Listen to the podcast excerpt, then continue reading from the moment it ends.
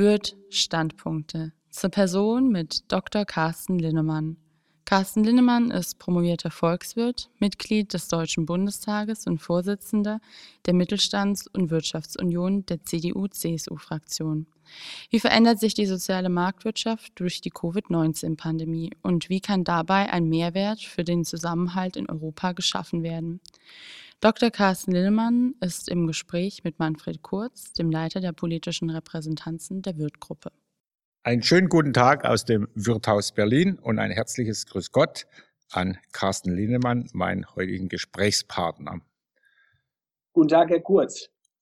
Herr Linnemann, ich freue mich, dass Sie Ihre Überlegungen mit uns teilen. Äh, die Zeiten sind, um es milde auszudrücken, anspruchsvoll.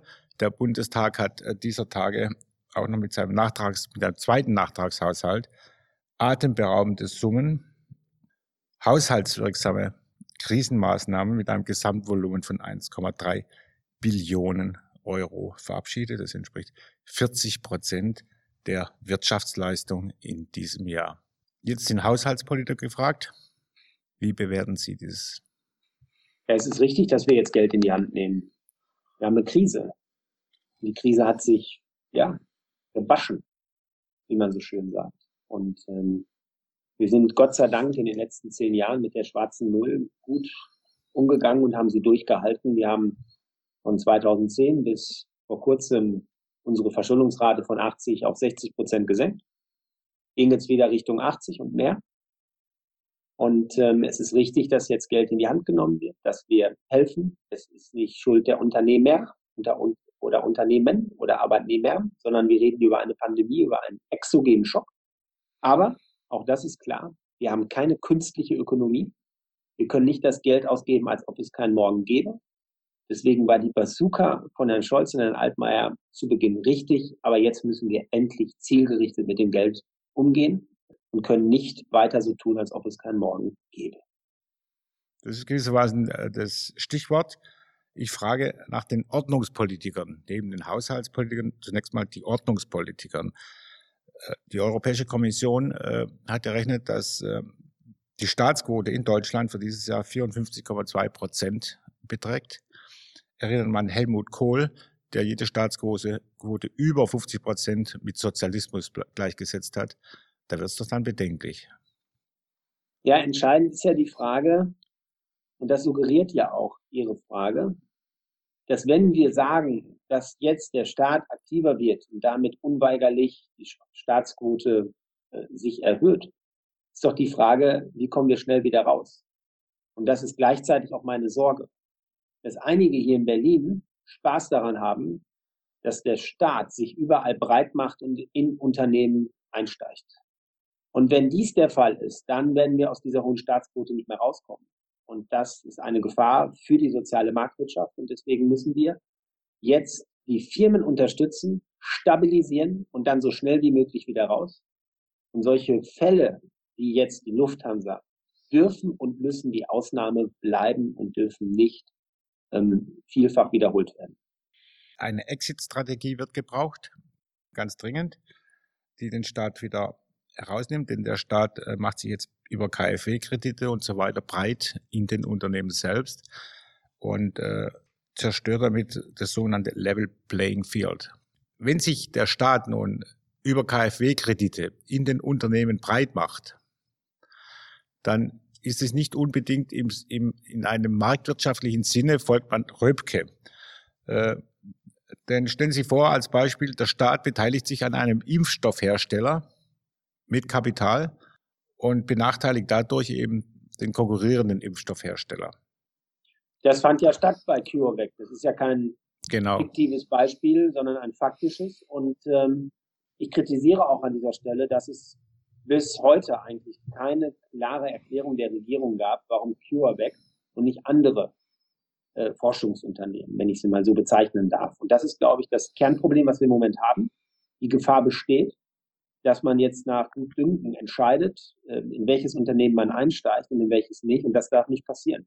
Und deswegen brauchen wir dringend, nenne es mal eine Schablone, dass wir sagen, wo gibt es denn Bereiche, wo der Staat ein vitales Interesse hat, ähm, dass diese Bereiche geschützt werden, geschweige denn so geschützt werden, dass der Staat sogar mit Stammkapital, mit Eigenkapital einsteigt.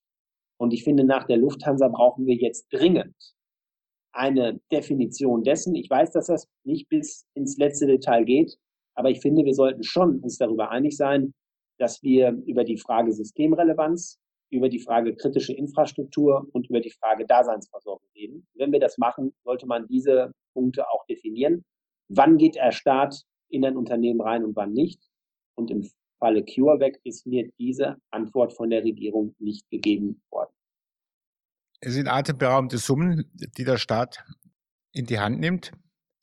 Ich habe dann speziell die Frage an das Parlament, an die parlamentarischen Möglichkeiten für einen Kontrollmechanismus. Wer überwacht die Ausgaben, die Tranchen und wer überwacht künftige Rückzahlungen? Ist das Parlament ausreichend beteiligt? Das Parlament ist grundsätzlich ausreichend beteiligt, weil das originäre Aufgabe des Parlaments ist. Der Parlament ist der Hüter des Haushaltes und nicht die Regierung. Und deswegen müssen wir sowohl im Nachtragshaushalt als auch ähm, im normalen Gesetzgebungsverfahren dafür sorgen, dass vernünftig mit dem Geld umgegangen wird. Und deshalb ähm, sehe ich nicht hier die Problematik. Die Problematik, die ich habe im Großen, ist eher da zu sehen, dass ich die Sorge habe, dass die soziale Marktwirtschaft nach Corona nicht mehr die sein wird, wie wir sie kennen, wie Ludwig Erhard sie eingeführt hat in den 50er Jahren, wie wir in den 60er, 70er, 80er Jahren durch Familienunternehmen, wo Haftung und Handlung in einer Hand war, ähm, dieses Land groß gemacht haben, dass wir jetzt in eine Staatswirtschaft schlittern und uns an ganz vielen Unternehmen beteiligen. Und da ähm, wäre ich sofort auf der Zinne, wenn das passieren würde. Und deshalb dränge ich im Moment darauf, dass wir klare Kriterien jetzt äh, aufschreiben, nach welchen Punkten wir bei Unternehmen einsteigen, wenn wir das dann überhaupt tun. Es muss die absolute Ausnahme sein. Nur die Zeit eilt und drängt, weil im äh, äh, September ähm, die, die Pflicht, Insolvenz anzumelden, wieder scharf gestellt wird. Und dann könnte es eine Insolvenzwelle geben. Da müssen wir aufpassen, dass wir dann nicht übers Ziel hinausschießen. Meine Skepsis äh, gegenüber der Parlamentsbeteiligung kommt nicht von ungefähr. Ich äh, erinnere an das Karlsruher Urteil zum Ankauf der EZB-Staatsanleihen, das die EZB quasi in die Pflicht nimmt, ihre Entscheidungen besser zu erklären, sodass eben auch dem Haushaltsausschuss, dem Finanzausschuss und dem Bundestag insgesamt mehr Informationen zur Entscheidung gegeben werden. Da wiederholt sich, also dieses EZB-Urteil hat in Brüssel, wie ich höre, für allerhand äh, Tumult gesorgt teilweise für Unverständnis, teilweise auch für Verständnis. Die Stärkung des Parlaments halte ich für zwingend erforderlich, also folgend dem amerikanischen Verfassungsgrundsatz No Taxation without Representation. Haben Sie das? Ja, absolut. Ich habe mich sogar gefreut und fand das Urteil, nicht, sondern in meinem Urteil auch richtig, wenn ich das als Parlamentarier sagen darf. Ähm, weil erstmal ist es ein einmaliger Vorgang, dass ein nationales Gericht an europäisches rügt. Und zweitens fand ich die Frage völlig berechtigt vom Bundesverfassungsgericht, weil ich in diesen Zeiten, wo ich eine Inflation habe, die sehr, sehr niedrig ist, äh, nicht einfach jede expansive Geldpolitik einfach so definieren kann, indem ich sage, das Inflationsziel ist zwei Prozent, nahe zwei Prozent und dann alles damit definiere, sondern ich muss schon genau erklären, warum ich so eine expansive Geldpolitik äh, betreibe ähm, nicht umsonst wird ja hinter vorgehaltener Hand gesagt, dass die EZB mehr Wirtschaftspolitik macht als Geldpolitik. Das ist nicht ihr Mandat. Und deswegen ist sie jetzt, will nicht sagen in Erklärungsnot, aber fast in Erklärungsnot, jetzt wirklich mal zu sagen und auch zu begründen, äh, wie sie ihre Geldpolitik äh, denn macht. Nicht ganz hilfreich dabei der Kommentar oder die Forderung der Kommissionspräsidentin von der Leyen, die mit einem Vertragsverletzungsverfahren gedroht hat Richtung Bundestag. Also das kann man kommentieren oder auch nicht. Äh, ich kommentiere es nicht weiter, aber es war nicht wirklich hilfreich. Zur Europapolitik.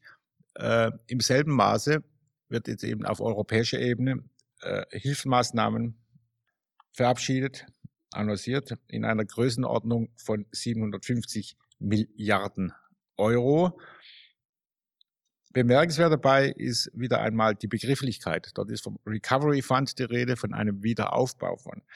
Nach meiner Kenntnis muss nichts wieder aufgebaut werden. Dieser, diese Krise ist nicht ökonomisch begründet.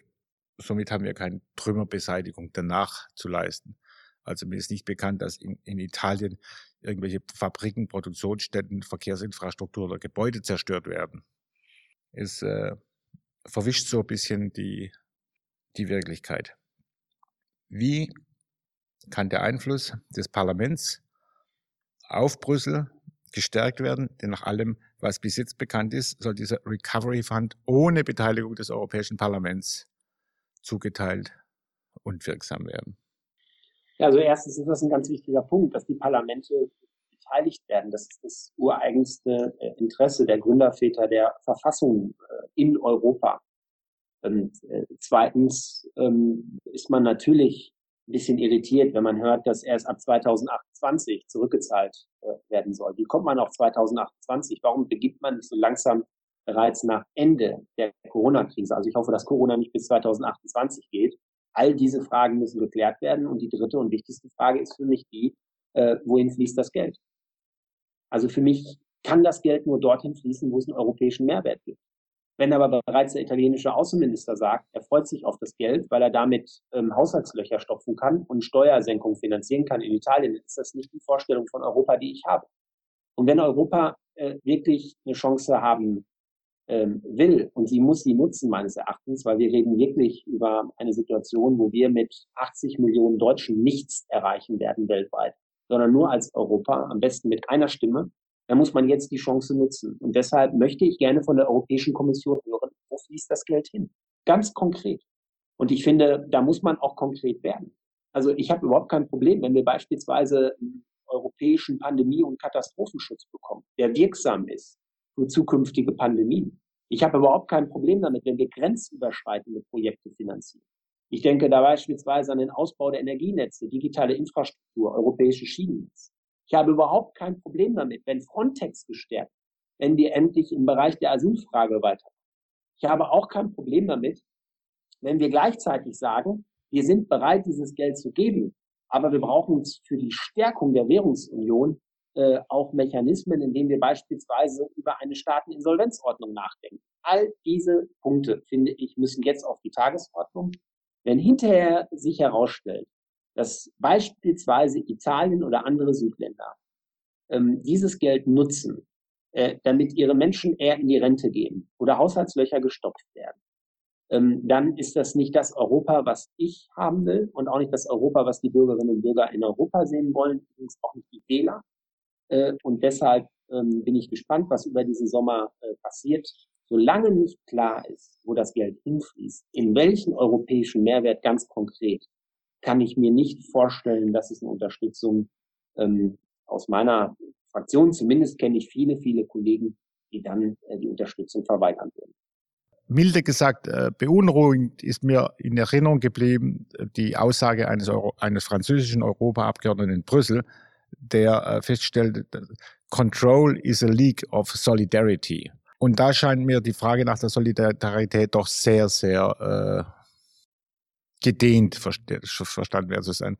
Denn alles, äh, was jetzt mit europäischer Solidarität annonciert wird, adressiert wird, hat ja zunächst mal, besonders wenn es aus Frankreich kommt, von Präsident Macron, zunächst mal französische Interessen auch im Mittelpunkt. Bei alledem äh, wie soll man etwa einer kroatischen Altenpflegerin erklären, dass es ihr Teil der Solidarität ist, dass sie für das französische Rentenprogramm der französischen Eisenbahner mitbezahlen soll? Ich habe Sorge, dass uns die Bürgerinnen und Bürger davonrennen, die Zentrifugalkräfte in Europa immer größer werden. Ja, kurz, ich habe eben versucht, genau diesen Punkt auf den Punkt zu bringen indem ich Beispiele gebracht habe für einen europäischen Mehrwert. Und auch diejenigen ähm, in den kleineren Ländern ähm, werden, glaube ich, ähm, positiv gestimmt, wenn sie sehen, dass dieses Geld in europäische Projekte äh, geht, wo es einen Mehrwert für Europa geht, wo es nach vorne geht, wo man das Gefühl hat, jawohl, jetzt ist Europa gut aufgestellt, auch für die Zeit nach der Krise. Ähm, dann glaube ich, ähm, das gilt übrigens auch für die Südländer. Also wenn wir beispielsweise die Energiesätze Netze in Europa harmonisieren und die Griechen sehen, Mensch, äh, unseren Sonnenstrom, unseren Solarstrom kann man viel besser in Europa nutzen äh, und dafür vielleicht den deutschen Offshore-Strom besser äh, in Europa, äh, dann sieht jeder, es gibt diesen Mehrwert und genauso muss man es machen. Und dann, glaube ich, gibt es auch eine große Akzeptanz, sonst wird es die nicht geben.